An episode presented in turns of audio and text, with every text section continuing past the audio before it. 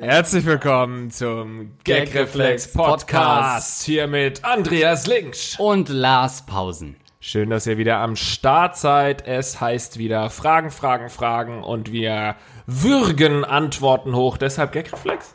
Gagreflex heißt natürlich, Lars gibt mir die Antwort voraus, sagt nein, nein, nein, das ist natürlich nicht richtig. Aber ihr könnt uns eure Probleme schildern und wir werden nach bestem Wissen und Gewissen äh, versuchen, eine Antwort darauf zu finden. Das Ganze könnt ihr tun an mail.gagreflexpodcast.de. So hat das hier jemand getan, der nämlich wissen möchte. Hallo ihr zwei. Ich versuche mal die Quote der Nicht-Sex-Fragen zu steigern. Bei der Hochzeit eines befreundeten Pärchens bin ich der Trauzeuge der Braut und bin daher auch für den Junggesellenabschied verantwortlich. Das klassische in hässlichen Gruppenshirts auf irgendwelchen Plätzen Müll zu verkaufen und sich nebenbei zu besaufen, fällt natürlich raus. Da es im späten Herbst bzw. Winter stattfinden wird, sind Outdoor-Aktivitäten eher schwierig. Habt ihr Ratschläge bzw. was würdet ihr an meiner Stelle planen? Für den Junggesellenabschied. Ja, Junggesellenabschied. Das ist äh, eine, eine Frage, die für uns ja auch immer aktueller wird, ne? weil im äh, Umfeld von Freunden und sowas immer mehr Leute irgendwie heiraten und Ja, ähm, früher oft. oder später wird es uns treffen. Oft heiraten sogar Leute, wo man dachte, ach Mensch, ich dachte eigentlich, wir kommen mal zusammen. Äh, und das sind ja oft Leute, ähm, wo man dann ähm, einerseits zwar auf die Hochzeit auch eingeladen werden will, äh, auf der anderen Seite aber auch denkt, boah, nee, ich will das eigentlich noch ein bisschen äh, fernhalten von mir. Aber es, der, der Ring schließt sich immer enger um uns. Ganz genau. Es kommt in rasant schnellen Schritten auf uns zu, irgendwann auch mal eine Bachelorparty zu organisieren, einen Junggesellenabschied. Und natürlich, da sind wir uns hoffen. Wobei, ich sag immer, wir sind uns ja alle einig, dass wir das nicht machen würden. Man würde nicht mich, ähm, nicht mit so Trikot durch die äh, Fußgängerzone äh, laufen und dann da irgendwelche Sachen verkaufen. Irgendwie scheint es Konsens zu sein für jeden Menschen auf dieser Welt. Trotzdem siehst du jeden Tag mindestens fünf Ja. Junggesellenabschiede, wenn du in den äh, ähm, einschlägigen Bezirken unterwegs bist. Ja. Und da frage ich mich, wie kann das denn noch sein? Wir sind uns doch eigentlich als Menschheit einig, dass man sowas nicht derart feiert. Äh, vielleicht ist es so, also gerade auf der Reeperbahn ist ja eigentlich jeden Tag irgendwie so ein Junggesellenabschied. Äh, äh, oder auf Dorffesten ähm, und, und dergleichen. Ich glaube, dass äh, Menschen sich geeinigt haben und gesagt haben, ey, ganz ehrlich, ich habe überhaupt keinen Bock auf diese Art von Junggesellenabschied. Äh, dann merken, shit, es ist nur noch zwei Wochen hin. Ja, fuck it, komm, wir holen uns so einen Bauchladen und gehen über den Kiez. Ich glaube, dass es immer daran scheitert, ähm, dass den Leuten nichts äh, anderes einfällt. Und im Prinzip reicht ja bloß ein Freund, der irgendwie so drauf ist und Ja. man wird, weil man ist ja als äh, als ähm, jemand, der seinen Junggesellenabschied feiert, meist nicht involviert in die Planung und es reicht ein verfickter Hinterwaldfreund, den man vielleicht so irgendwie aus der Schulzeit noch mitnimmt und sagt, naja, komm, der passt eigentlich intelligenzmäßig nicht mehr rein in meinen neuen gebildeten Freundeskreis, aber ich schleife den halt mal noch mit, weil er, weil er jetzt sehen soll, wie glücklich ich inzwischen geworden bin in der, in der Großstadt. ähm, Aber er ist ein sehr dominanter Typ, der das dann auch bestimmen kann, Ja. weil er wahrscheinlich zu Hause irgendwie die Macht über 150 Kühe und Rinder hat. Ja. Und deswegen hat er so ein riesen Selbstbewusstsein, dass er es hinkriegen wird, dass auch du mit einem pinken Rock durch die Fußgängerzone laufen wirst. Ja. Es, es ist schlimm. Ich finde es auch bei Frauen finde ich es noch mal nerviger, wenn die gehen ja dann auch immer so rum und wollen irgendwie, dann man sammelt ja auch Geld dabei. Also es ist so ein bisschen äh, Betteln in, in einem kurzen Röckchen eigentlich. Ähm, es ist Prostitution. Schon, ja, es ist Prostitution. Es ist sehr erniedrigend auch. Also ich, du kennst mich, ich würde sofort, ähm, sofort durchdrehen und miesepetrig da rumlaufen. Und ich muss jetzt sagen, dass ich meinen Freundeskreis schon daraufhin ausrichte, Ja. im, in einem äh, Fall eines Junggesellenabschieds Ja. äh, nicht enttäuscht zu werden. Ja, ich weiß, was du meinst, ja, dass du das vorher schon aussiebst. Ja. Das heißt, wenn ein Freund von dir, wenn du einen Freund in Flagranti in einem Teddy-Shop, in einem 1-Euro-Laden Ja. äh, siehst, dann weißt du, oh, oh, der könnte sich gerade die äh, rosa äh, Haarreife kaufen für dich und dann wird der als Freund abgesägt. Ja, alle, die ich sehe mit mehr als zehn äh, Schottgläsern in der Hand, Plastik, äh, die sagen, ich hole mir das große Pack für einen Euro, ähm, sind Typen- komplett raus. So Typen, die äh, noch irgendwie ein 20er-Pack Kondome zu Hause rumliegen haben, weil sie jetzt eine Freundin haben, äh, die dann die Kondome mitverkaufen werden. Die sollte man auch aussieben. Also sollte, man sollte eigentlich- auch absieben. Ja, man sollte eigentlich, ja, man sollte eigentlich komplett sich von Leuten ähm, entfernen. Äh, ihr könnt hier natürlich äh, bei uns hier im, im Instagram-Chat auch mal reinhauen, was eure Ideal-Location äh, wäre für, äh, für einen Junggesellenabschied. Ja. Ähm, mit Glück lese ich es vielleicht sogar. Wir haben hier auch schon eine, wieder so eine Videoanfrage bekommen, aber ähm, ich glaube, ist- Instagram ist noch nicht so weit, muss man Ja. einfach sagen. Die Wünsche des Heirateten berücksichtigen, sagt Blinks. Die einen wollen so einen Scheiß machen, andere nicht. Wir hatten coole Junggesellenabschiede, weil wir auch gesagt haben, was wir wollen und was nicht. Ja, also bei mir, ich glaube, jeder kennt mich so gut, dass ich weiß, dass ich so ein T-Shirt auch nicht anziehen würde. Da kann er noch so dominant und so viele Rinder zu Hause haben. Das ist mir scheißegal. Ich ziehe keinen rosa Tütü an und laufe damit durch. Ich will auch nicht, dass der Junggesellenabschied als Junge, als Gruppe erkannt wird. Das ist, glaube ich, das Wichtigste. Oh, ja. Ich will auch, wenn man durch die Fußgängerzone läuft, dass jeder am anderen Ende der Straße läuft und immer so im Abstand von 10 Metern läuft, Ja. damit man uns nicht als Gruppe erkennt. Auch diese Matching T-Shirts, irgendwie Ja. so ganz Billo-Druck irgendwie noch bei Get-Shirts äh, gemacht für 40 Euro, weil es Fruit of the Loom ist. Ähm, das will keiner mehr sehen, also ganz ehrlich. Ähm, und vor allen Dingen ist, ist ja auch oft so, man hat halt einen Junggesellenabschied und äh, man hat ja danach erstmal fünf, sechs Jahre lang keinen mehr. Das heißt, wenn der eine richtig schlecht ist, dann prägt einen das ja auch eine richtig äh, lange Zeit. Ja. Was wäre für dich der ideale Junggesellenabschied? Bist du so ein Vegas-Typ? Bist du so ein, äh, lass mal irgendwie äh, auf dem Boot irgendwie saufen oder irgendwie so ein Shit? Also, wahrscheinlich ist es so eine Sache, dass man eben diesen Abend nicht so hochhängen sollte, weil dann wirst du nur enttäuscht, genauso wie irgendwie die Hochzeit ja oft teilweise so hoch gehängt wird, dass alle Ja. äh, Braut, Frauen, Bräute, äh, dann total enttäuscht da wieder nach, nach Hause gehen. Nach Hause gehen alleine. Ich habe im Fernsehen so viele schöne Hochzeiten gesehen, die dann irgendwie noch einen Ja. Jeep Grand Cherokee geschenkt bekommen haben. Was bist Also- denn jetzt so enttäuscht? Na, ich dachte zumindest, dass mein Bräutigam kommt und auch nicht, weil im Fernsehen kommt immer der Bräutigam und sagt, ja, nichts davon war bei mir und so, ja. Oldschool, vergesst den Ja. ganzen Quatsch traditionellen. Ähm, nein, ich glaube ja, ich würde, ich find's schon ganz cool, wenn man so sagt, äh, so überraschungsmäßig, okay, treffen uns am Flughafen ähm, und dann geht's irgendwie für zwei, drei Tage Auf dem Kiez. am, Kiez- ja, am Flughafen genau. abchillen. Denn, zwei, drei Tage übernachten auf dem Terminal 1 Gelände. Ähm, nee, irgendwo hinfahren finde ich schon ganz gut, aber dann auch nur, wenn man nicht irgendwie so ein schlechtes Gewissen hat, wenn alle Freunde sich das auch irgendwie leisten können Mhm. und wenn die auch Zeit haben und nicht irgendwas anderes absagen, weil ich will nicht, dass jemand irgendwie, also ich will da nicht die ganze Zeit mit einem schlechten Gewissen, oh, jetzt müssen die wegen mir hier ihre Hochzeit ihre absagen. Hochzeit absagen. Sowas wie bei dir? Ich glaube, ich hab, eben hat jemand hier äh, im Chat geschrieben, Anger Room oder sowas. Also ich glaube, ich fände so eine Aktion, fände ich auch ganz geil. Also ob man Was ist das? Ist es so eine Escape Room oder was? Bang Boom Bang Rundreise gekriegt, war begeistert, schreibt hier jemand. Äh, also was ganz Persönliches. Ja, ich würde vielleicht so ein, naja, Escape Room hat man jetzt schon oft gemacht, aber generell sowas, wo man zusammen irgendwie mit wirklich den vier, fünf äh, engsten äh, Freundinnen, also bei mir dann mit einem Freund und der bringt halt drei Kumpel mit. ähm, Nie gesehen hast. da würde es eigentlich reichen, wer bin ich zu spielen, aber ohne Alias, wirklich nur mit den echten Namen. Und ich denke so, ja, shit, keine Ahnung, wer du bist. Erzähl mal, was machst du? denn? ähm, äh, irgendwie so eine Aktion, also sei es zusammen in irgendwie so einem Trampolinpark, irgendwie so ein bisschen auspowern. Du würdest doch gucken wie drei Tage Regenwetter, wenn ich dich in einen Trampolinpark bringen würde. Ich hasse auch Überraschungen, ey. Ich Ja. hasse es auch. Wenn du sagst, am Flughafen irgendwie treffen, wäre für mich die absolute Hölle. Ich hätte Ja, auch nichts dabei. Ich hätte äh, keine kleinen Beutel dabei, keine Probierpackungen, äh, 100 Milliliter, alles nicht dabei. Man kann ja auch nicht mehr fliegen heutzutage, einfach so spontan. Ja, das ist doch schon mal gut zu wissen. Dann merke ich mir das, dass ich dir vorher auch schon einfach eine Dispo schicke, ne, Ja. einen Plan schicke, was wir quasi an dem Tag so machen, damit auch keine Überraschung irgendwie dann da ist. Oder man packt halt nur eine, eine Badehose ein und fliegt dann aber irgendwie, es ist, ja, ich dachte, du wolltest schon immer mal zum Südpol oder so. Und dann bist du auf so einer Expedition mit drei Sherpas und einfach sieben von neun Leuten sterben auf dem Weg dahin. Was awesome. ja. What happens in, at Südpol stays at Südpol. Literally. Ähm, Claudi Krupp schreibt, äh, zusammen ein Album aufnehmen oder ein Musikvideo drehen. Finde, ich dachte erst, ja gut, ist vielleicht aus dem Künstlerbereich dann ganz gut, aber es ist tatsächlich auch im Nicht-Künstlerbereich richtig gute Idee. Das ist Witz, also so, ja, Wenn generell. du zum Schluss Hm. vom Abend irgendwas hast, wo du auch noch in äh, 30 Jahren dir nochmal anhören kannst. Oder ein Hörbuch.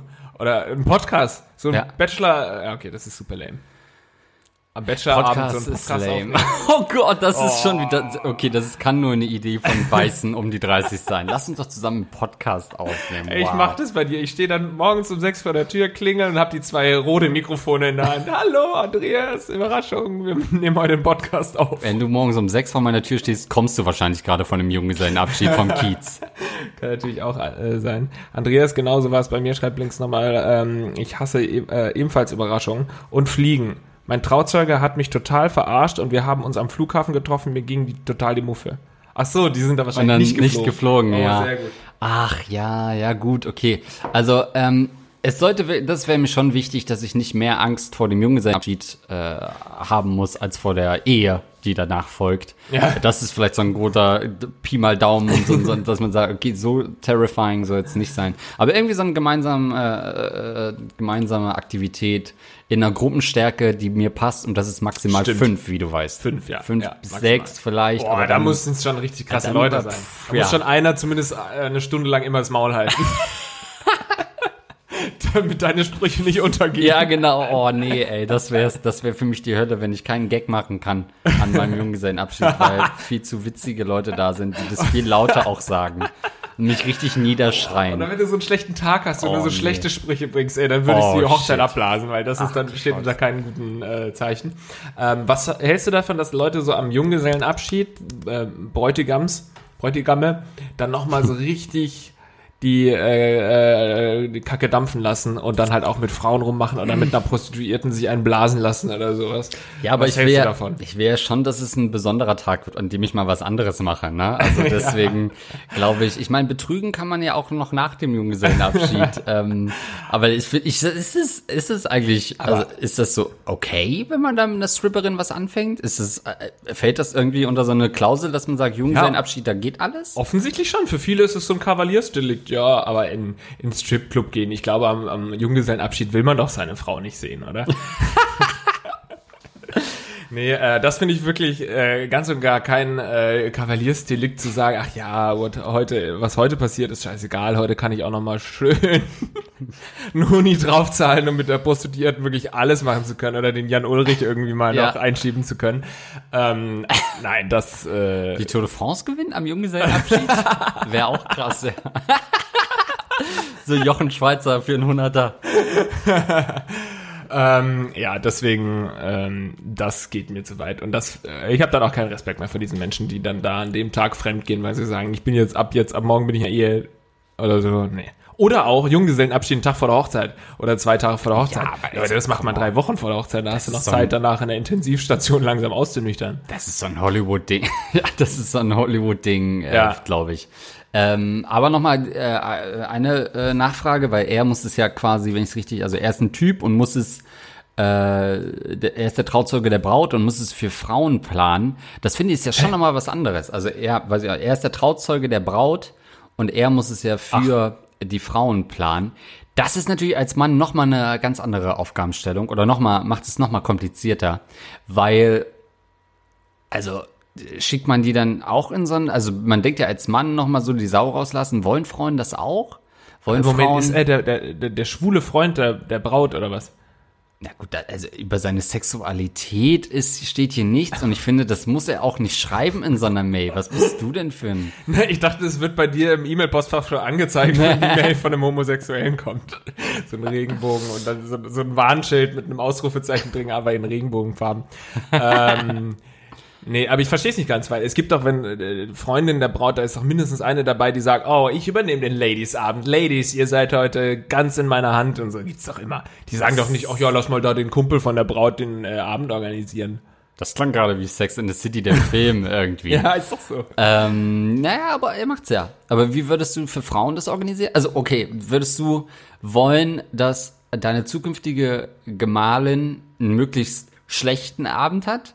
Würdest du versuchen, das zu sabotieren und irgendwie so, ja, ich, äh, irgendwie, wir spielen Romy und Canasta irgendwie und es gibt, äh, weiß ich nicht, eine Flasche äh, Waldmeister, die rumgeht und that's it? Äh, naja, ich will sagen, meine Braut darf sowieso keinen Junggesellenabschied machen. Du musst zu Hause bleiben, das äh, lasse ich nicht zu. Ich werde schön auf die Kacke hauen in Las Vegas, aber sie bleibt schön zu Hause und achtet auf den Hund. Nein, die soll schon, was ist das für eine Frage? Ja, die soll richtig schön Party machen, aber wenn sie Ja. mir fremd geht, dann kommt die Schrotflinte eben doch mal wieder zum Einsatz. Schön Notwehr, schön auf Notwehr plädieren. Ja, Frauen machen das natürlich auch, äh, habe ich auch gerade gelesen, bei Junggesellenabschieden dann nochmal irgendwie mit dem Stripper rummachen oder so, ist ja genauso widerlich abartig. Äh, also Stripper finde ich ist, also Stripper ist auch so ein, ist, ist was für eine andere Folge, aber ist auch so ein Berufszweig als Mann. Come on. Ja. Geht auch gar nicht. Hier schreibt jemand, äh, der Arme hat die letzte Stufe der Friendzone erreicht. Das ist natürlich, äh, Ja. wäre natürlich auch nochmal, wenn, wenn er auf sie stehen würde und dann, ich mag dich so gerne, ich möchte, dass du meinen Junggesellenabschied planst und mein Trauzeuge wirst. Du sollst mir die Ringe geben die ich dann meinem Typen anstecke, der mich jeden Abend durchnimmt. Dann hast du Friendzone durchgespielt. Oh, Wirklich, dann sollte shit. es so einen kleinen Pokal geben und irgendwie der Absta Abspann äh, sollte dann runterlaufen auf der Hochzeit. Das war's. so, ei, ei. das war die erste Frage äh, Ja. von unserem Podcast. Sprich, ihr Instagram-Hasen müsst jetzt leider nach Hause gehen und andere Sachen machen. Aber äh, ihr könnt auf ähm, www.gereckreflexpodcast.de mal vorbeischauen und dann könnt ihr sehen, ähm, was da so abgeht. Ja, das war's, Leute, ähm, mit der ersten Frage. Bis zum nächsten Mal hier auf Instagram. Und für euch Podcast-Hörer geht's natürlich weiter mit Frage 2, ähm, die da lautet.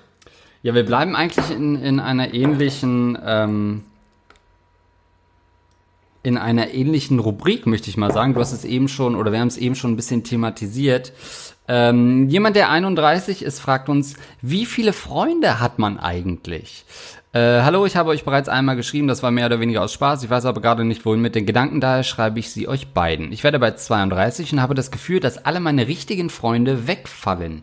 Eigentlich war ich immer eher der Einzelgänger. Ich habe immer Sport gemacht und habe mit 22 damit aufgehört. In meinem Leben hing ich eigentlich immer mit verschiedenen Freundeskreisen rum. Entweder es gab Streit oder man hat sich einfach auseinandergelebt. Ganz oft habe ich auch das Gefühl, dass ich mehr in Freundschaften investiere als andere Leute. Ich melde mich bei anderen Leuten, ich frage, wie es ihnen geht, wie es so läuft und zeige echtes Interesse. Meist kommt da auch was zurück, aber das macht mich aber dass mich mal irgendwer fragt, Marc, wie geht's dir, kommt quasi nie vor. Meinen besten Freund, den ich seit 18 kenne, habe ich an seine Familie verloren. Er hat jetzt sein zweites Kind, das klingt ein bisschen komisch. An, er hat jetzt sein zweites Kind bekommen. Wir haben absolut nichts mehr äh, miteinander gemeinsam. Ich halte mich für den nettesten und lockersten Typen der Welt. Ich denke auch, dass man mit mir echt gute Gespräche führen kann, aber die Wahrheit scheint wohl zu sein, ich bin anscheinend ein unfassbares Arschloch. So sehr, dass Menschen lieber bevorzugen, keinen Kontakt mit mir zu halten. Die Angst, irgendwann komplett alleine zu sein, macht mich gerade etwas fertig. Mir ist klar, dass man sich glücklich schätzen kann, wenn man vier oder fünf gute Freunde hat. Die hatte ich auch immer. Aber im Moment habe ich eher das Gefühl, niemanden mehr zu haben. Und ganz ehrlich, die Leute, mit denen ich zurzeit noch Kontakt habe, die regen mich eher auf. Lars hat öfter schon gesagt, wenn dich Leute oder Dinge abfacken, dann weg damit. Ich würde gerne mehr Leuten den Mittelfinger zeigen, aber ich will auch nicht komplett alleine sein. Wo soll man mit 32 noch neue Leute kennenlernen? Das ist immer so ein kleiner Gänsehautmoment, wenn Leute sagen, Lars sagt immer, und dann bin ich immer gespannt, oh scheiße, wie wird meine Meinung so aufgefasst in der Community? Was wird von mir bleiben, wenn, wenn, ich, wenn ich mal nicht mehr da bin? Dann heißt es, ach, das ist doch der, der immer gesagt hat, schmeißt alle eure Freunde weg, wenn sie euch abnerven. Äh, das äh, ist natürlich richtig äh, in gewissen Situationen, also wenn es wirklich Personen gibt, die euch komplett äh, dauerhaft irgendwie nerven und euch einfach negative, bad Vibes äh, geben, dann solltet ihr die irgendwie abschießen. Ansonsten kann man natürlich auch manchmal um Freundschaften kämpfen. Finde ich eine sehr gute Frage. Auch das mit dem ähm, Junggesellenabschied übrigens sehr gute Frage. Also ich freue mich da wirklich, dass wir da auch mal in andere Ja. Sphären eindringen können, da gerne mehr in diese Richtung.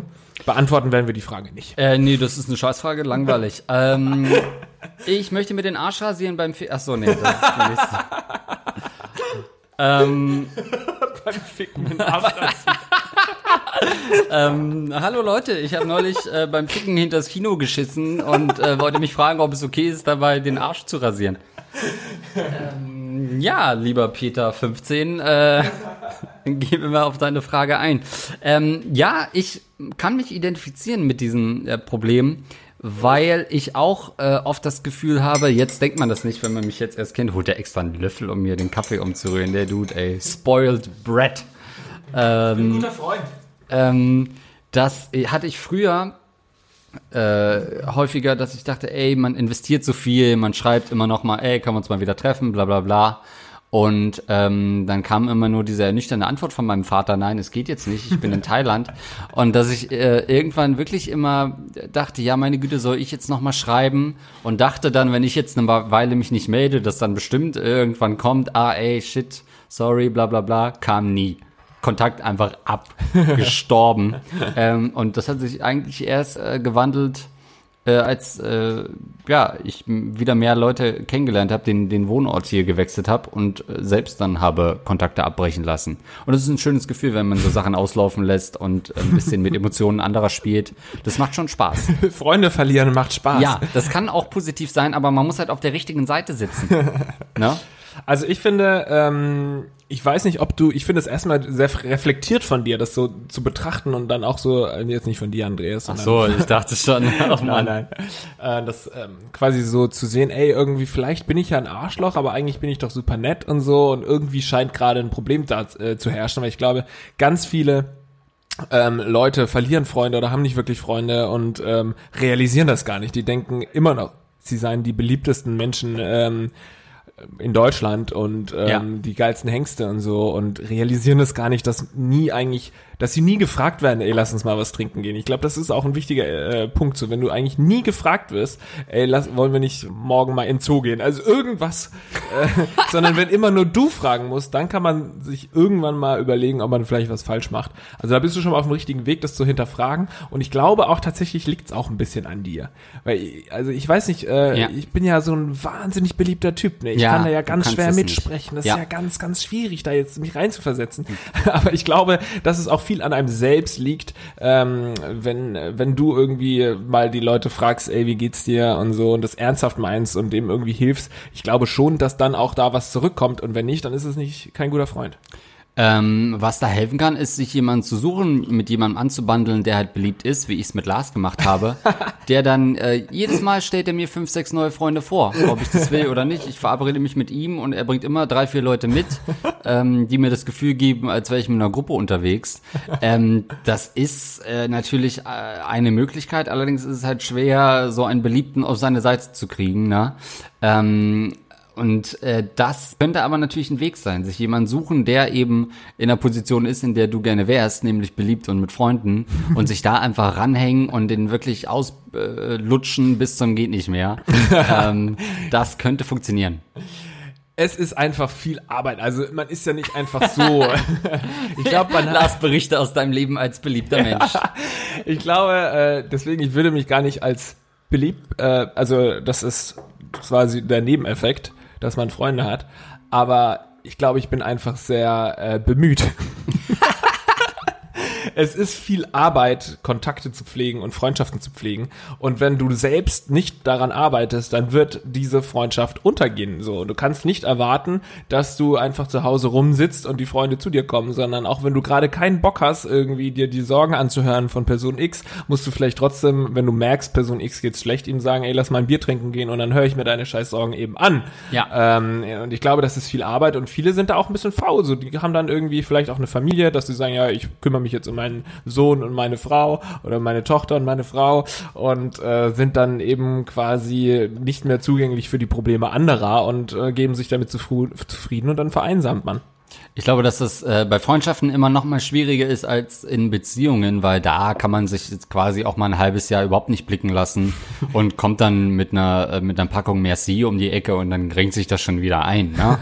ähm, klar wundert man sich dann immer noch mal, warum sie jetzt plötzlich so oft mit ihrem Zumba-Trainer was essen geht, aber äh, wieso der Bauch so rund wird. Ja, aber äh, warum sie ständig blaue Flecken auf dem Hintern hat, aber ähm, das renkt sich im Grunde über in the long run renkt sich das schon wieder ein bestimmt. Äh, zumindest so lange, bis man dann das schwarze Kind im Arm hält. Aber auch dann kann man ja noch mal überlegen, ob vielleicht in der eigenen Familie irgendwann mal, äh, ja. Aber ähm, bei Freundschaften ist es anders. Da muss man halt auch viel reden, viel irgendwie wirklich richtig investieren und es auch so meinen.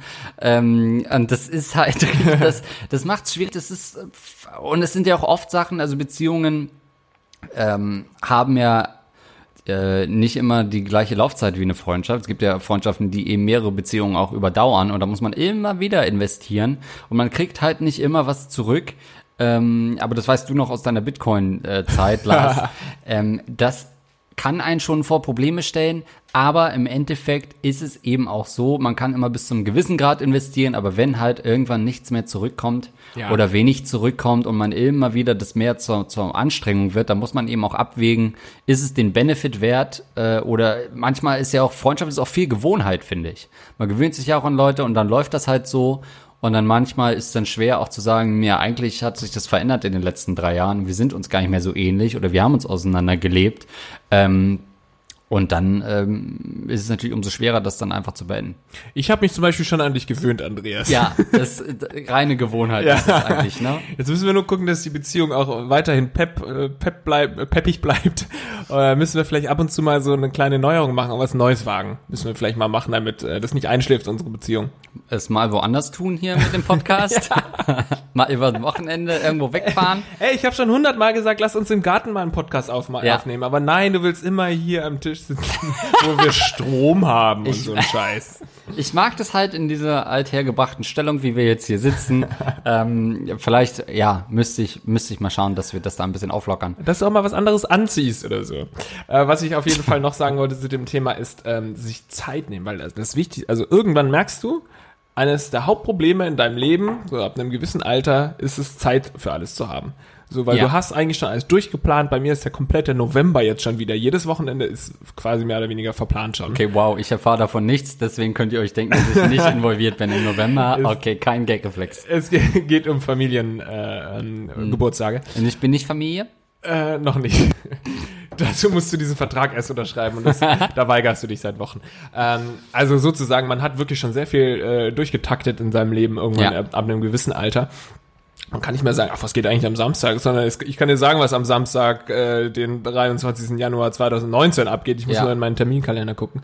Und deswegen muss man sich eben auch diese begehrten Wochenenden zum Beispiel, wo es äh, sehr gemütlich wäre zu sagen, ey, ich muss jetzt dieses Wochenende nirgendwo entweder arbeiten oder Familie besuchen oder Ja. irgendwas steht eben an. Ähm, da könnte ich auch einfach mal zu Hause liegen und chillen, was auch cool ist, sollte man auch immer, immer wieder machen. Ja. Aber da nehme ich mir dann jetzt einfach mal quasi frei und Zeit und dann treffe ich mich irgendwie mit Andreas und wir gehen zusammen nach Wien oder sowas, ne? Also, Ja. dass man ähm, sich wirklich auch Zeit nimmt, obwohl es viel bequemer wäre zu sagen, ey, ich habe an dem Wochenende frei und dann mache ich einfach gar nichts.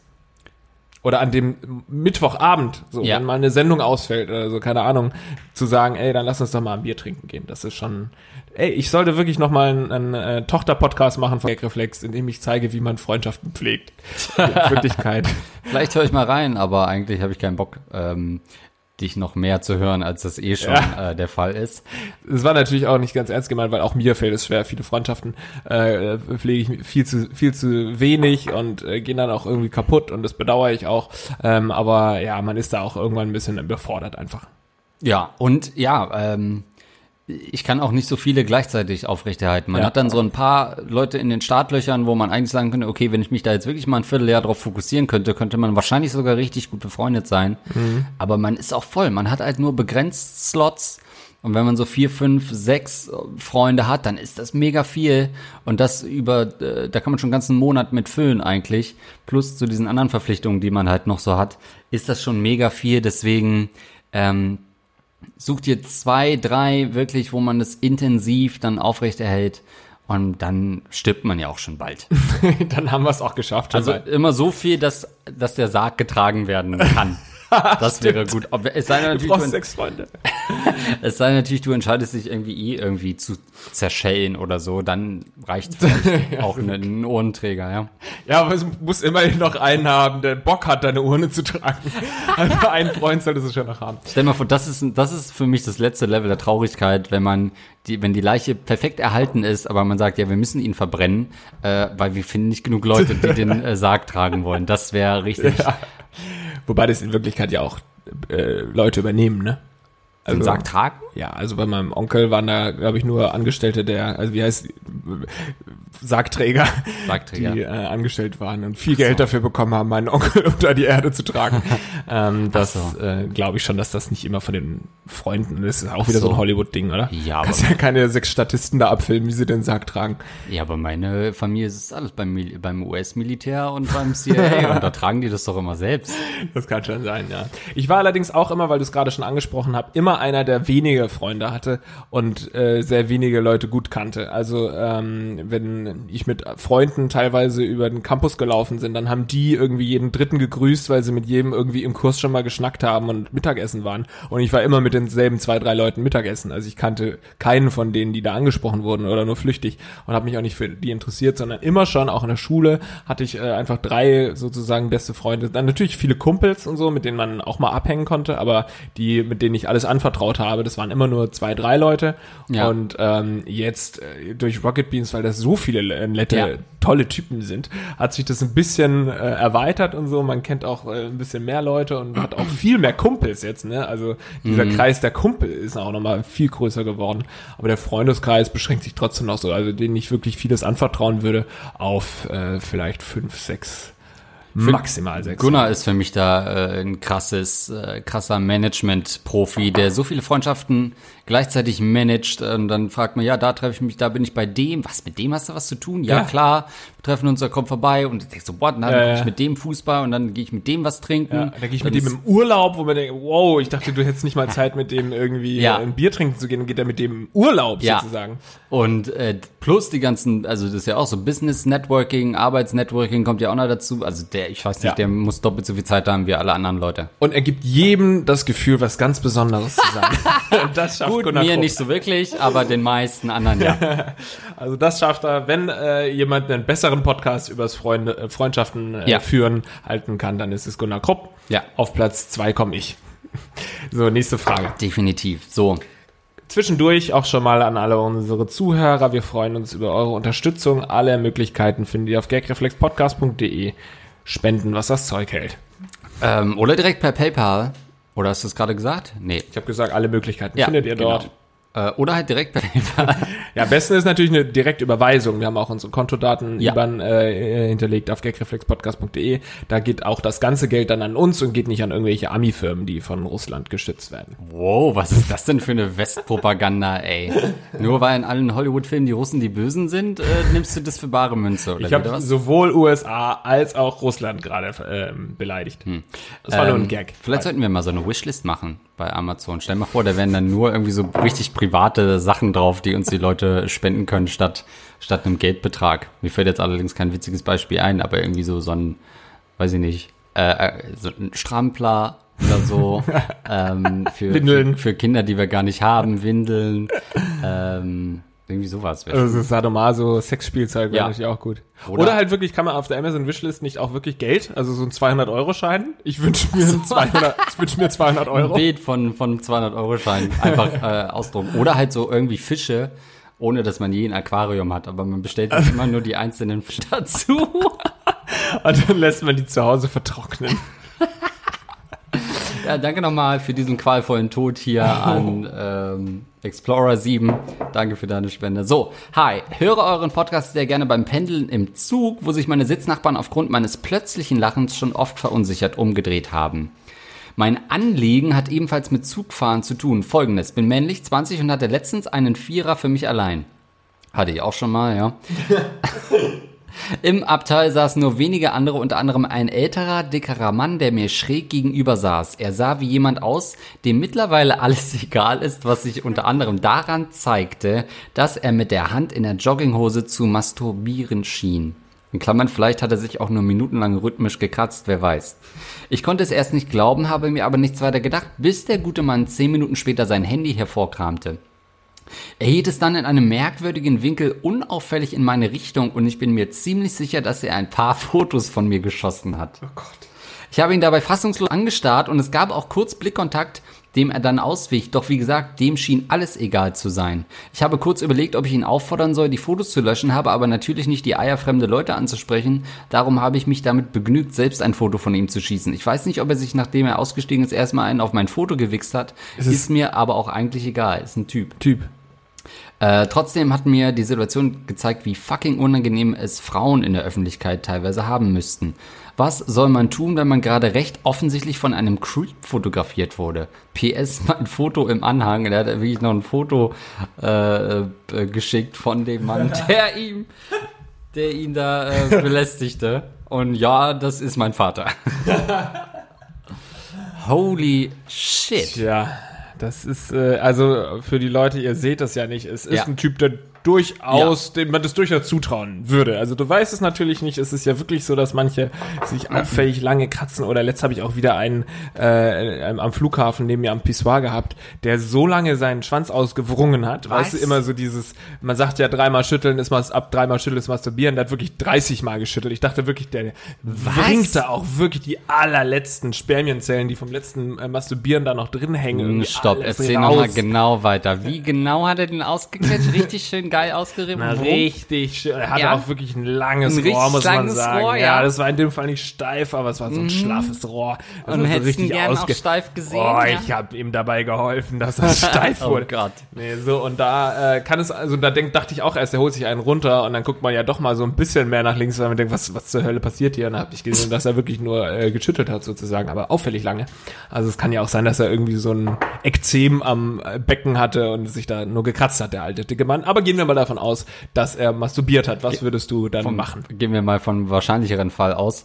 Ähm, ja, ich habe tatsächlich in meinem äh, Verwandtenkreis habe ich das auch schon gehört, dass jemand das auch mal hatte, ähm, dass äh, im Zug masturbiert wurde, einfach so von einem Wildfremden. Ähm, was man damals natürlich noch einfach hingenommen hat und sich umgesetzt hatte. Heute würde man erstmal einen Tweet absetzen ähm, und, und den man, äh, ähm, den man wirklich öffentlich auch ähm, ja einfach äh, darstellen als Perversling und Ja. anprangern. Oder sogar ein Foto an ein Foto an- berühmtes Gagreflex äh, äh, Podcast-Duo zu schicken. Ja, das Coverfoto für die heutige Folge äh, liefern. Jemand, der per se erstmal unschuldig ist, Ein eitriges Ekzem. der wahrscheinlich gerade Salbe drauf getan hat und irgendwie diese äck- ätzende Sache nicht los wird und jetzt wird er auch noch Krebs. Krebs überstanden und die Chemo hat ihm ganz fiesen, fiese Wunde da irgendwie eingebracht und wir denunzieren ihn hier als Ja. Masturbationsmonster. Er fährt wahrscheinlich mit dem Zug zu einem Spezialarzt, der ihm da endlich helfen soll. Die Drecksau hat masturbiert. Lyncht ihn. In den USA wäre er wahrscheinlich direkt erschossen worden und man hätte das erst Jahre später aufgeklärt, was wirklich passiert ist. Ähm, Nee, er war weiß. finde ich.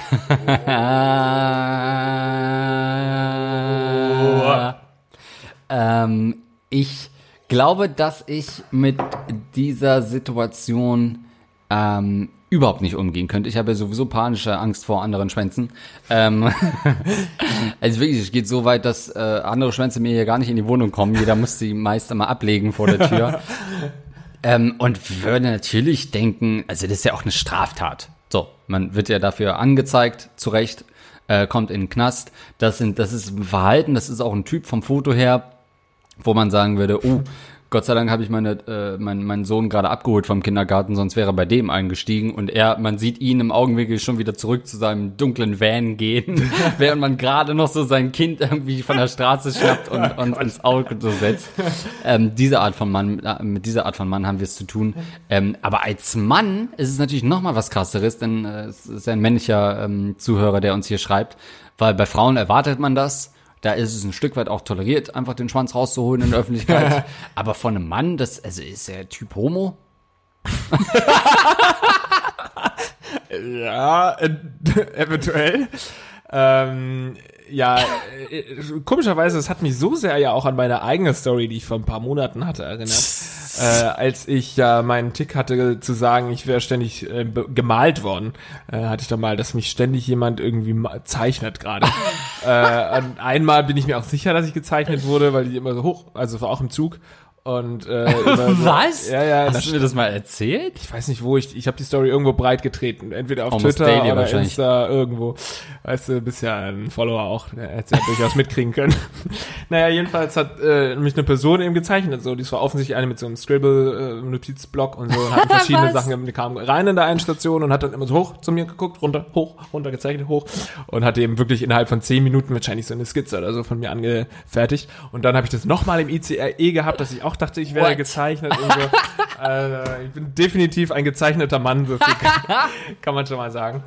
Ähm, und bei dieser Einfahrt, wo ich auch in der, im ICE dachte, gezeichnet zu werden, habe ich auch eine Frau gesehen, die, und das weiß ich ganz genau, die saß auch so schräg gegenüber, allerdings mit dem Rücken zu mir, so dass ich auf ihrem äh, Handy schauen konnte, was sie guckt, und die hat Pornos geschaut, Lesbenpornos. What? War eine Frau, die hat Lesbenpornos geschaut, nebenbei Rotwein getrunken und war offensichtlich gerade auf dem Weg nach Berlin zu ihrer lesbischen Affäre, ja? Okay, es gibt also irgendwo auf diesem Planeten ein Foto von Lars Pausen im Zug, wie er einer Frau beim Lesbenporno zuschauen, äh, äh, zugucken. Äh. Kein Foto. Dieses, also diese Zeichnung gibt es tatsächlich. Ich brauche sie in meinem Privatbesitz, glaube ich. Es kann durchaus sein, dass ich dabei gezeichnet wurde.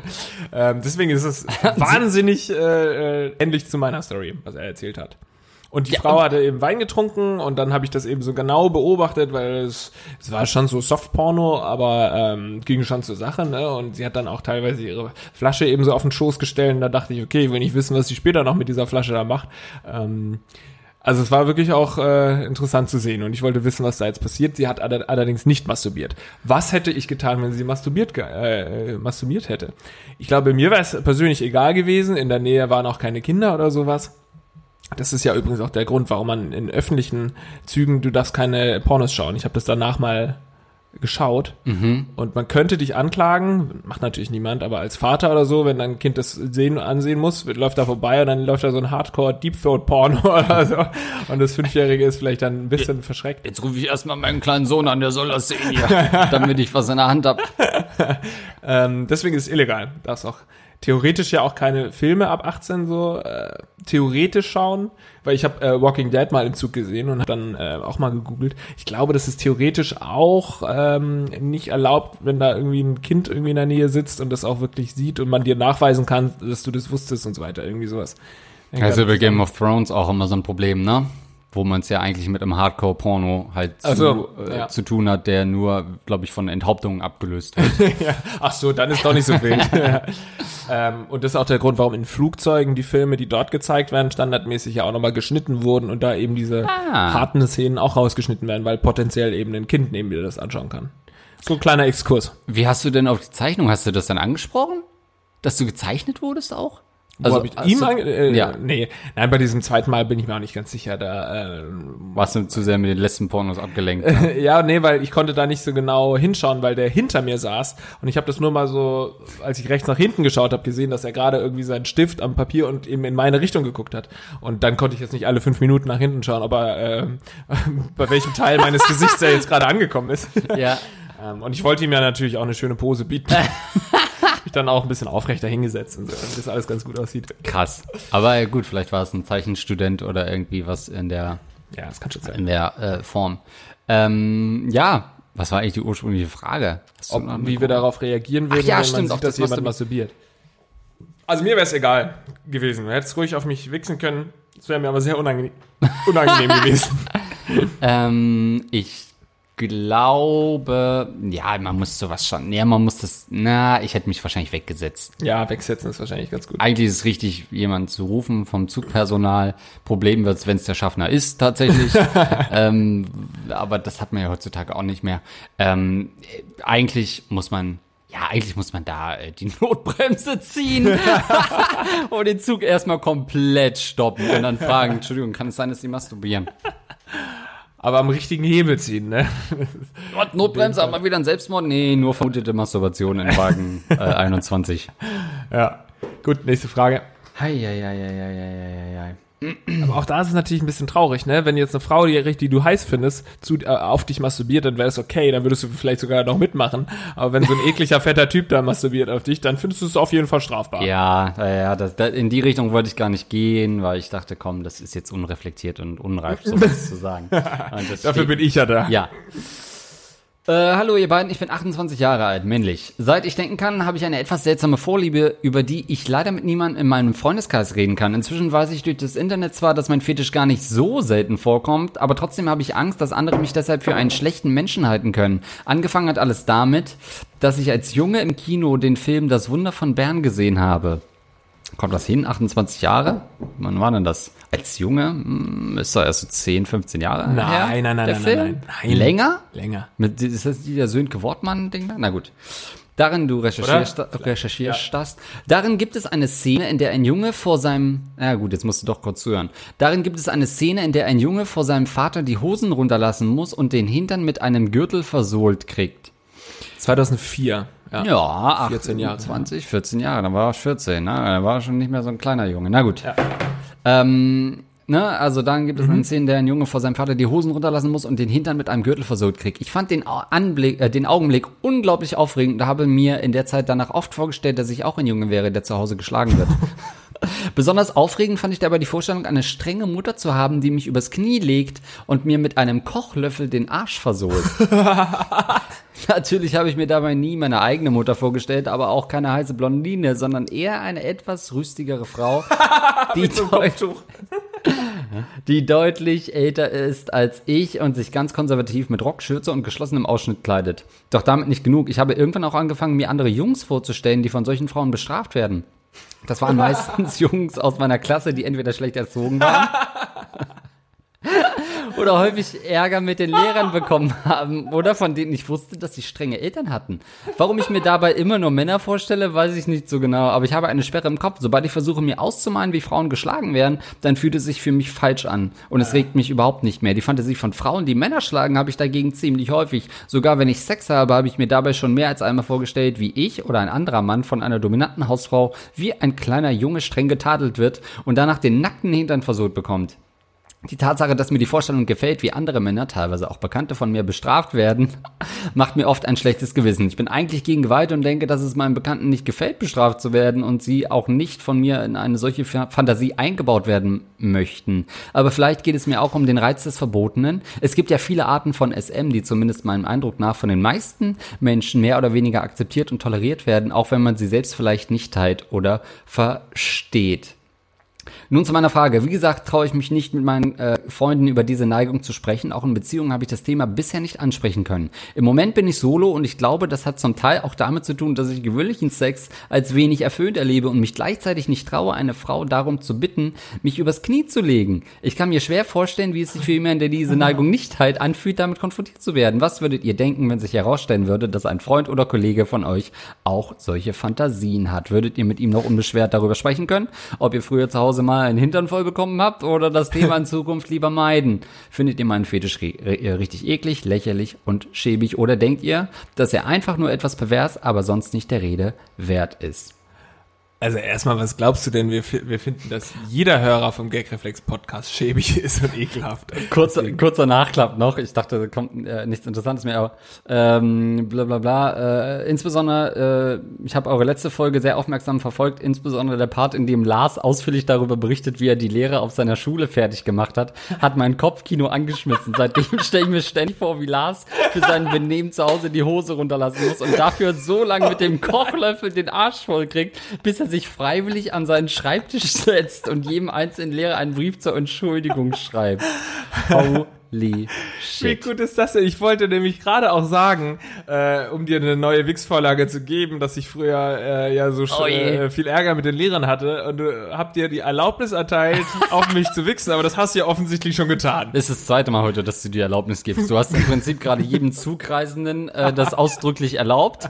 Äh, und jetzt noch, äh, dann sollte man dich mehr zeichnen in der Öffentlichkeit. Und man kann sich gerne vorstellen, wie du den Arsch versucht bekommst. Ich will, dass man mich zeichnet und der Zeichner währenddessen auch onaniert.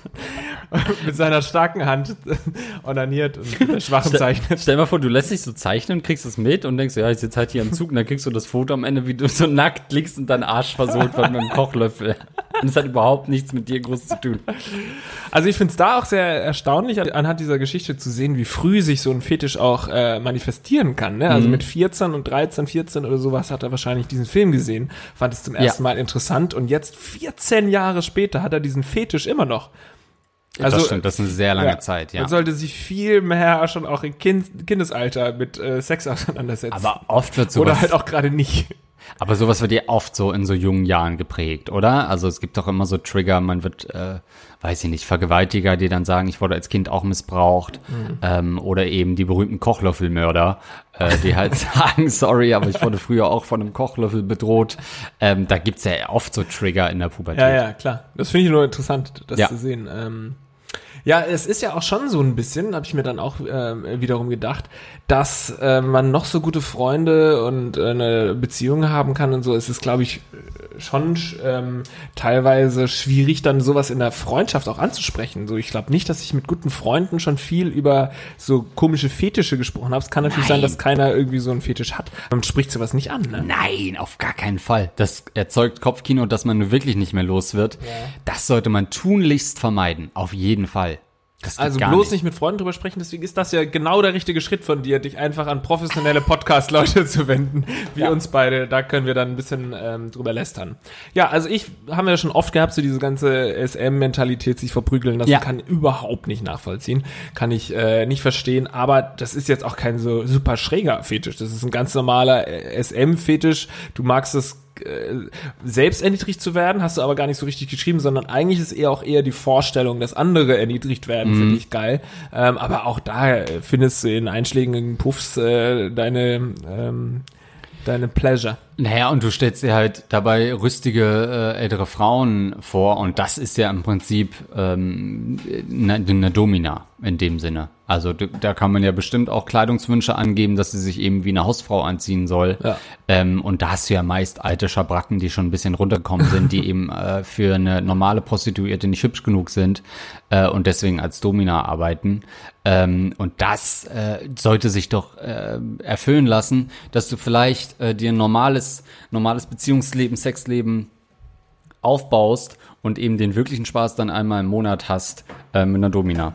Ja, oder du findest, äh, es gibt natürlich da draußen auch Frauen, die darauf stehen, irgendwie das äh, selbst in ihrer Beziehung zu machen. Insofern ist das ein Fetisch, mit dem du dich nicht ausgrenzt, sagen wir es mal so. Also nicht sonderlich, du solltest es vielleicht auch nicht unbedingt, es sei denn, es ist ein sehr guter Kumpel und ihr sprecht regelmäßig über Sex und wie geil du sie geknattert hast und umgekehrt, dann äh, äh, sehe ich da kein Problem, sowas auch mal anzusprechen. Aber in einer, äh, so vielleicht einem Kollegen beim Mittagessen zu erzählen, dass du Ja. dir ihn vorstellst, wie er schön verprügelt wird von, von seiner Mutter, das ist vielleicht doch nicht so, ähm, so klug. Naja, und es ist auch nichts, was ich mit einer normalen Frau, wo man sagt, okay, das ist meine absolute Fantasie. Äh, ich lerne jetzt eine normale Frau kennen, die das nicht äh, so einen Fetisch hat. Ich krieg sie da in die Richtung. Ist nichts, wo man sagt, ey Schatz, wir kennen uns jetzt schon. Ich würde gerne mal Handschellen einbeziehen oder ich würde gerne mal äh, gewürgt werden oder so. Man steht nicht plötzlich mit einem Kochlöffel im, im Schlafzimmer und sagt, Schatz, zieh dir mal die alte Schürze an, jetzt geht's los. Das, da kann man nicht einfach so hinkommen. Da braucht man schon jemanden, der in dieser Richtung zumindest schon äh, aktiv ist. Und das würde sich wahrscheinlich auch relativ schnell rausstellen. Und du kannst natürlich auch äh, gründen, äh, woher das genau kommt. Also stehst du auf den Schmerz an sich, also peitschst du dich auch selbst aus so beim Masturbieren, das äh, fände ich auch noch interessant. Oder geht es wirklich nur darum, dass dich irgendjemand ähm, verletzt? Und ich habe mir noch gedacht, wie lustig das ist, äh, wie, wie scheiße die Schulzeit für dich gewesen wäre, wenn du so in den 40er, 50er Jahren oder so auch zur Schule gegangen wärst. Dann hättest du ja wirklich ununterbrochen irgendwie mit einem Ständer da gesessen, Scheiße. weil ja ständig vorne irgendwie einer auf die Finger be geklatscht bekommen hat oder Ja. irgendwie auch den Po versohlt bekommen hat. Ja, echt, Also es muss eine total sexualisierte Zeit für dich gewesen sein, we- wenn du da gelebt hättest. Also ich glaube, ich glaube auch, dass du mit den Trümmerfrauen richtig viel Spaß gehabt hättest. ähm, Gerade die auch äh, vielleicht keine eigenen Söhne mehr hatten, ähm, weil sie eben äh, noch äh, kurz vor Kriegsende an der, an der Front verheizt wurden, die zwölfjährigen Burschen. Ähm, da gab es bestimmt richtig viele Mütter, die sich äh, einen Sohn gewünscht hätten, äh, der eben, äh, ja, der mal wieder mit dem Kochlöffel was anfangen kann. Ne? Eine letzte? Letzte Frage. Ja, können wir gerne noch machen. Wollen wir vorher noch mal gucken, wer uns äh, supportet, äh, dass wir diesen alten Gunnar-Trick wieder machen. Das Echt? wir vor der letzten Frage. Okay, ja, äh, können wir machen. Und auch kurz Erklärung, wir müssen nämlich auch gleich äh, zur Arbeit, denn Ah ja, stimmt, ähm, ja. wir machen heute Abend noch eine Nachtshow, beziehungsweise sagen wir einfach abends eine Show, die Anrufbeantworter, je nachdem, wann ihr diesen Podcast hört, Ja. könnt ihr das natürlich auf Rocket Beans TV auch nochmal nachschauen. Da könnt ihr mit uns telefonieren. Ähm, tatsächlich freuen wir uns natürlich wirklich über diese Spenden. Äh, einige sind ja wirklich schon seit Jahren dabei. Ich weiß nicht, ob das für euer Seelenheil spricht, dass ihr euch monatlich wirklich diese ganze Scheiße anhört, jetzt schon über ein Jahr ähm, teilweise. Den Podcast gibt es, glaube ich, seit na, Dezember 2016. Ja, wir haben bald Fast zweijähriges. zweijähriges Jubiläum. Mensch, machen wir da irgendwie einen Junggesellen-Podcast-Abschied oder irgendwas in der Richtung? Ja, irgendwie so ein Community-Treff müssen wir mal organisieren. Aber ich glaube, das ist Die Community, will man die wirklich kennenlernen? Nee, Was wäre das denn für ein Community-Treffen, Ja. ey? Alle mit so Kochlöffeln in der Hand. Scheiße am Finger. Oh, man kann, man, die Toilette ist immer frei, weil alle hinter der Location gehen. Auf dem öffentlichen Klo wird nur gebumst. Eieiei. So, ich schau mal, habe ich noch eine kleine, kurze Frage? Ja. Und es ist natürlich auch, äh, muss man sagen, äh, wirklich mal an uns auch uns zu entschuldigen, äh, was unsere teilweise unsere Patreon-Versprechen angeht mit den Grußvideos. Wir haben zwar schon einige Grußvideos verschickt, Ja. aber das äh, ist ja alles alles nicht mehr so ganz zu managen, weil wir ja auch gewachsen sind und wir haben jetzt noch die gleichen Regeln wie vor zwei Jahren, als wir noch eine ganz kleine Community hatten Ja. und jetzt äh, ist das natürlich alles ein bisschen explodiert. Deswegen äh, werden wir uns da noch was anderes überlegen müssen, was das Ja. mit diesen äh, äh, Videos und sowas weiter angeht. Aber ähm, glaubt uns, dass ihr uns auf jeden Fall ein Lächeln auf die Lippen zaubert, wenn ihr uns unterstützt. Und das haben zum Beispiel getan. Ich lese jetzt Ja, einfach liest mal die mal ersten, äh, Ja. die genau. Ja. Vielen Dank an Jörn Serhusen, an Daniel Elsner, das sind übrigens die 5-Dollar-Spender auf Mhm. Patreon, an The One and Online, an Patrick, an Paul Eric Larsen, danke Patrick Hennig, vielen Dank Fabian Spampinato, danke Lukas Rauscher, danke Jonas Winkler, danke an Flo, Thank you very much, Niklas. Buenaventura Sülzfleisch, du bist geil. Marcel Thompson, du bist high. Das enorme Lineal, geiler Typ. Sascha Hornung, alles klar. Alex Thumann, vielen Dank. André K., gibt's noch was anderes als Superstar? Was geht ab, Superstar? Raul Mendieta, Oliviares, vielen Dank. Trombonesses, geiler Typ. Stefan Fritsch, super. Interfecto 7890, vielen Dank. Air Canada, super. Michael Hu, Superman. Untenrum Joker, cooler Typ. Fabian Heil, super geil. Benji ist voll high. voll Bibi, danke Habibi. Äh, Martos äh, Dankosch, äh, großartiger Feldstecher, super Typ. Eduard K., danke für deine Unterstützung. Pottwal, vielen Dank. Caro Mö, Cool, cool. Alexander Hoffmann, vielen Dank. Äh, Fabian äh, Rosenstein, danke. Next Gen Pam, cooler Typ. Explorer 7, vielen Dank. Und der Rattenkönig natürlich auch. Herzlichen Dank. Und jetzt an die 10-Dollar-Spender kann Andreas vorlesen. Ja, natürlich. Großen Dank an Hans Gock, an Simon Müller, Jana Del Rey, Evelyn Schütz, auch schon lange dabei, natürlich Gerebor am Start und Aaron Ackerschott. Danke für euren Support und natürlich The One and Only in der 25-Dollar-Kategorie. Herzlichen Dank auch an Terrai Mix. Also, vielen Dank. Das sind die Patreon-Spenden. Wie gesagt, auf gagreflexpodcast.de seht ihr noch weitere Möglichkeiten, die ähm, noch besser teilweise sind. Deswegen schaut da mal vorbei. Letzte Frage. Hallo Lars und Andreas, ich wende mich auf diesem Weg an euch in der Hoffnung, dass ihr, insbesondere Andreas, mir helfen könnt mit meinem kleinen Problem. Ich, männlich 25 Jahre, habe das Problem, dass ich keinen Gag, der mir plötzlich in den Kopf sch- schießt, liegen lassen kann. Da ich aufmerksamer RBTV-Zuschauer bin, glaube ich, dass Andreas ein ähnliches Problem hat. Mein Freundeskreis und meine Kollegen sind es gewohnt, von mir in jedem zweiten, dritten Satz einen ironischen, sarkastischen oder Wortwitz zu bringen. Sobald ich das beurteilen kann, kommen die damit auch klar oder finden es auch lustig. Hin und wieder wird mein Humor aber ein echtes Problem für mich und ich werde bei der einen oder anderen Bekanntschaft missverstanden. Und das so, dass man mich direkt als einen Rassisten, Chauvinisten oder einfach als Arschloch abstempelt. So endete schon die ein oder andere nette Bekanntschaft nach wenigen Sätzen Smalltalk ähm, auf immer getrennten Wegen, in auf immer getrennten Wegen. Nun die Frage an euch, soll ich etwas an meiner Art ändern oder einfach so weitermachen, weil ich halt so bin? Und welche Erfahrungen hast du mit deinem Humor gemacht? Andreas, ich kann mir vorstellen, als öffentliche Person ist es nochmal etwas anderes, als äh, wenn man sich da zurückhalten muss, aber nicht kann. Wäre sehr über eine ehrlich sarkastische Antwort erfreut. Kann es sein, dass das der gleiche Fragesteller ist wie der Erste, der keine Freunde mehr hat? Würde mich so nicht wundern. Ähm, ja, ich glaube, man muss halt vorsichtig sein mit den, mit den Gags, sonst kriegt man mal schnell mit dem Kochlevel den Arsch versohlt, äh, wie es mir auch schon mal gegangen ist. Ähm, ich denke, also weil du halt schreibst, ja, soll ich einfach so weitermachen, weil ich bin halt so, man muss halt immer gucken, in welchem Rahmen man das macht. Ähm, macht man das mit Leuten, die einen länger kennen, ist, äh, denke ich, kann man äh, die Grenzen weiter ausloten, ohne sich Sorgen machen zu müssen. Bei mir kommt aber hinzu, dass ich halt tatsächlich äh, Rassist, Chauvinist und Arschloch bin. Ne? Das kommt halt noch ein bisschen dazu. Ähm, aber grundsätzlich ist es natürlich schon, wenn man neue Leute kennenlernt, muss man sich halt ein bisschen zurückfahren. Da kann man, also das hat auch nichts mit, ja, ich bin halt so akzeptiert ist.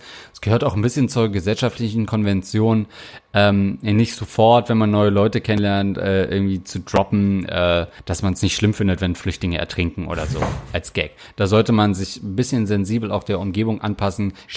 Auch. Gerade wenn man in einem Flüchtlingscamp hilft, ne, ist das vielleicht unangebracht. Also ich kann dazu auch äh, ein bisschen was sagen, weil ich finde, dass es viele, viele Leute gibt, die nicht verstehen, dass man auch nicht immer unterhalten werden will von ihnen. Dass man Oh ja. auch nicht in jeder Situation immer einen blöden Bruch äh, gedrückt bekommen will. Dass es eben auch Situationen gibt, in denen man sich mal ernsthaft unterhält. Und äh, Andreas kommt vielleicht so rüber wie einer, der ständig äh, Sprüche äh, droppt und so, aber man kann sich mit ihm auch äh, ernsthaft unterhalten, sonst wären wir wahrscheinlich nicht befreundet, weil das kann ich wirklich nicht ab. Und es gibt so Leute, die das nicht abstellen können und die meinen auch immer, weil dadurch willst du ja quasi auch immer im Mittelpunkt stehen, weil ein Gag ist immer, okay, da wird drüber gelacht und so, in dem Moment bist du im Mittelpunkt. Und wenn du das durchgängig machst, dann bist du einfach nur ein Arschloch, weil dann äh, lässt du auch den Leuten nicht mal Zeit, irgendwie äh, sich zu unterhalten, sondern du musst wieder im Mittelpunkt stehen mit irgendeinem Spruch, einem blöden. Ähm, außerdem müssen es auch gute Gags sein, ne? Viele Leute sind unlustig und machen die ganze Zeit Gags. Das sind die aller, aller schlimmsten, so die dann immer auch so, oh, so möchte gern zynisch, sarkastische Sprüche bringen, die einfach nur noch furchtbar sind. Zum Beispiel war ich jetzt kürzlich, meine Familie war da, wir waren essen zusammen in einem Restaurant und da hat der Kellner wirklich durchgängig auf jede Aussage, die wir getätigt hatten, einen Spruch gebracht. Das war anfangs so die ersten anderthalb Minuten lustig, weil du dann gemerkt hast, okay, so ein Laden ist das hier, die Ja. wollen jetzt nicht so super schickimicki sein, sondern man ist irgendwie cool drauf hier. Aber nach je, also ich hätte gern Wasser. Oh, alles klar, nicht, nicht verdursten, ne? Also du siehst, siehst auch schon ganz schön verdurstet aus. Oder irgendwelche Sprüche auf, auf jede Aussage. Und es hat zum Schluss so genervt, dass ich ihm am liebsten irgendwie wirklich mit dem Kochlöffel wieder den Hintern versohlt hätte. Für dich eine kleine, eine kleine Wichsvorlage wieder. Ähm, das nervt super. Ähm, ja, es ist auch anstrengend äh, als, als Rezipient quasi, wenn man immer lachen muss. Weil man lacht ja immer erstmal aus Höflichkeit, Ja. äh, unabhängig vom Niveau des Gags. Ähm, und weil, wenn man es nicht macht, dann äh, schafft man ja schon fast eine Konfliktsituation. Man will ja auch nicht immer lachen. Also es ist ja auch anstrengend, dann dauernd Ja. alles ablachen zu müssen, bevor man wieder zum, zum Kontext zurückkehren muss. Ähm, aber das ist natürlich ein Drahtseilakt, weil natürlich je ernster die Gespräche werden, desto größer wird auch wieder die Fallhöhe und äh, der eventuelle Lacher, der zu erwarten ist bei einem Gag. Ne? Also man kann ja auch nicht ewig über, über äh, wirklich dramatische Sachen reden, ohne einen Gag zu machen. Ja. Ähm, aber es ist schon noch mal schwieriger, wenn man eben auch in, in, in Kompanie ist von anderen Leuten, die auch witzig sind. Also gerade wenn wir, als wir zu dritt mit Gunnar in Wien waren oder so, da ist es halt dann, dann macht, du stellst irgendwie eine legitime Frage, irgendwie, sag mal, ist das hier, dann mache ich einen Gag, dann macht Gunnar noch einen Gag, dann machst du selbst wieder einen Gag drüber und alles muss man ablachen, dann stellst du die nächste Frage, müssen wir jetzt da vorne rechts und zack, jeder macht irgendwie auf Teufel komm raus einen Gag. Dann ist man, auf dem Rückflug war ich dann so, ich wollte auch Ja. nicht mehr reden, ich wollte auch nicht mehr lachen und, oh nee, dann ist es einfach auch too much. Ja, finde ich auch. Also da muss man definitiv, auf, definitiv aufpassen. Aber Ja. du gerade auch gesagt hast, äh, man kann ja nicht äh, ewig über ein ernstes Thema sprechen, ohne Sprüche zu bringen. Doch, das kann man schon, aber wir können das nicht. Wir sind die Typ Menschen, die äh, gelernt haben, mit Humor umzugehen, also äh, mit äh, schwier auf schwierige Sachen mit Humor zu reagieren und es hilft uns quasi einfach mit solchen Sachen äh, äh, umzugehen und die Sachen auch zu verarbeiten. Das gilt natürlich nicht für alle und dann ist es besonders schwierig, wenn du dann auf Leute triffst, für die es überhaupt gar nicht zutrifft und äh, die sich dann irgendwie angegriffen fühlen, wenn du eben einen schwarzen Humor hast und Witze über äh, die gerade verstor- verstorbenen Verwandten machst oder sowas, dann ist es äh, schwierig, aber wir brauchen es einfach und bei uns, wir Ja. wissen, also ich muss mich bei keinem Gag zurückhalten, dir gegenüber zum Beispiel, das ist dann schon gut zu wissen, aber du, Fragesteller, musst natürlich wissen, mit wem du gerade unterwegs bist und wenn es da jemanden gibt, der eben, keine Ahnung, nicht so, das nicht lustig findet, wenn man sich äh, über irgendein Thema lustig macht, dann musst du vielleicht auch mal die Fresse halten, weil sonst bist du ein Arschloch. Ja, Faustregel direkt bei der Beerdigung vielleicht nicht schon die Gags machen. Ja. Wenn man das, die zweite Tasse Kaffee bestellt beim Leichenschmaus, eventuell situationsabhängig, aber vielleicht auch nicht vor seiner Frau. ähm, es, es gibt immer so viele Parameter, es gibt eigentlich keine generelle Ansage. Man muss das ein bisschen im Gefühl haben, aber da liege ich auch, liege ich auch äh, häufig mal daneben.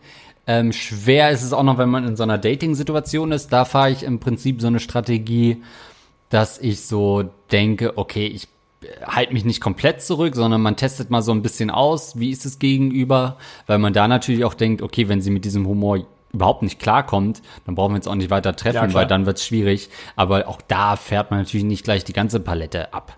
Also immer so ein gesundes Mittelmaß finden. Äh, und manche Sachen kann man ja auch einfach mal denken und äh, muss sie nicht immer aussprechen.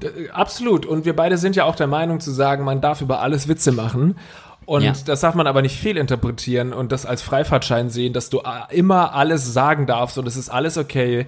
Weil man muss einfach wissen, dass äh, ähm, äh, gerade im privaten Rahmen viele Dinge einfach verletzend sind und dass du äh, musst eben dann in gewisser Weise Empathie an den Tag legen, zu wissen, okay, äh, das wird sie jetzt verletzen, wenn ich das sage. Und nur Ja. weil äh, ein paar Comedy-Leute gesagt haben, man darf sich über alles lustig machen, da geht es um den professionellen Rahmen Comedy. Wenn du äh, Witze schreibst, wenn du ein Comedy-Programm machst auf der Bühne, dann sollte es wenig oder kein Thema geben, das du nicht ansprechen darfst. Ja. Aber im Privaten, wenn eben äh, gerade jemand seinen ähm, Bruder verloren hat bei einem Autounfall, dann kannst du nicht sagen, ich darf darüber Witze machen, wenn nicht, dann versteht er das nicht. Ja. Dann bist du einfach nur ein Arschloch. Das ist dann oft so, äh, Leute, die sowas dann sagen, ich darf mich darüber witzig, äh, lust, lustig machen, ist oft so, dass die äh, einfach überhaupt keine Empathie an den Tag legen und immer meinen, sie seien im Recht, weil die Grundlage dahinter, dass man sich über alles lustig machen soll, äh, können darf, ist ja richtig, aber dann eben nicht abstrahieren zu können, okay, ich befinde mich jetzt in einer Situation, wo das eben nicht äh, angebracht ist und ähm, das sind oft große Arschlöcher. Ja, aber die besten Gags liegen eben auch genau in dieser Zwischenlinie zwischen, das ist taktlos und so die Zeitrahmen. Man, man kann natürlich auch sehr gute Gags machen, einfach in Situationen, wenn es so leicht unangebracht ist und man die Leute zwingt, na okay, das war eine gute Nummer, bis hin zu, sag mal, bist du bekloppt oder was? Dazwischen liegen, halt- liegt halt auch Comedy Gold Das stimmt. und äh, da, da brauchst du viel Erfahrung, um das rauszufinden und viel Try and Error auch. Ja, absolut. Und äh, Rezipienten, unheimlich wichtig zu wissen, who's, know Oh ja. your audience, ist auch im Privaten, wenn du Gags machst, sehr witzig. Zum Beispiel die Situation, als wir äh, vor ein paar Monaten äh, äh, Animal Squad machen wollten und ich quasi eine Minute vor der Sendung einen Anruf bekommen habe, dass mein Onkel gestorben ist und ich natürlich äh, ziemlich traurig war. Aber ihr wusstet, dass ich einen schwarzen äh, Humor habe und da kamen schon auch ein, zwei richtig lustige Sprüche dann äh, irgendwie von dir oder Gunnar oder so, die eben bei anderen Leuten unangebracht gewesen wären, bei mir aber dann auch wieder dafür gesorgt haben, dass es äh, mir ein kleines Lächeln quasi auf die Lippen zaubert. Also ich komme damit klar, gerade eben die Nachricht ganz schlimm, irgendwie ein Familienmitglied ist gestorben und zwei Sekunden später kriegt man irgendwie einen äh, schwarzen Humor. Also ich kann damit äh, umgehen. Viele hätten das nicht gekonnt und ihr hättet es auch nicht bei ihren Ja. x-beliebigen Kollegen Stimmt. gemacht. Ja, Ihr das wusstet, ich bin ein richtig kaputter Typ. Und dass du vermutlich unter Schock stehst und dich nicht dran erinnern kannst. Und äh, jetzt spreche ich das hiermit aus oder ist es öffentlich?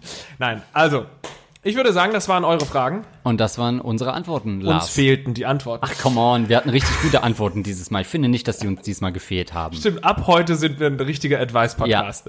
Ähm, vielen Dank, dass ihr uns unterstützt auf Patreon, PayPal oder Überweisung, wie auch immer, durch Hören, äh, durch Weitererzählen an eure Freunde und so weiter. Ja. Folgt uns auf Instagram und Twitter und ähm, bleibt uns nicht viel, Ja, viel übrig zu sagen. haut unter dem Hashtag Gagreflex gerne nochmal was raus, wenn ihr noch einen Nachtrag zu dieser Episode habt. Äh, in dem Sinne, bis zum nächsten Mal.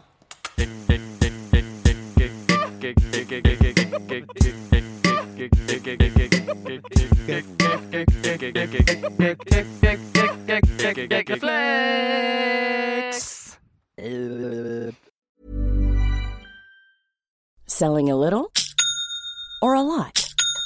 Shopify helps you do your thing however you cha-ching. Shopify is the global commerce platform that helps you sell at every stage of your business. From the launch your online shop stage to the first real life store stage, all the way to the did we just hit a million orders stage. Shopify is there to help you grow. Shopify helps you turn browsers into buyers with the internet's best converting checkout. 36% better on average compared to other leading commerce platforms because businesses that grow grow with Shopify. Get a $1 per month trial period at shopify.com/work. shopify.com/work.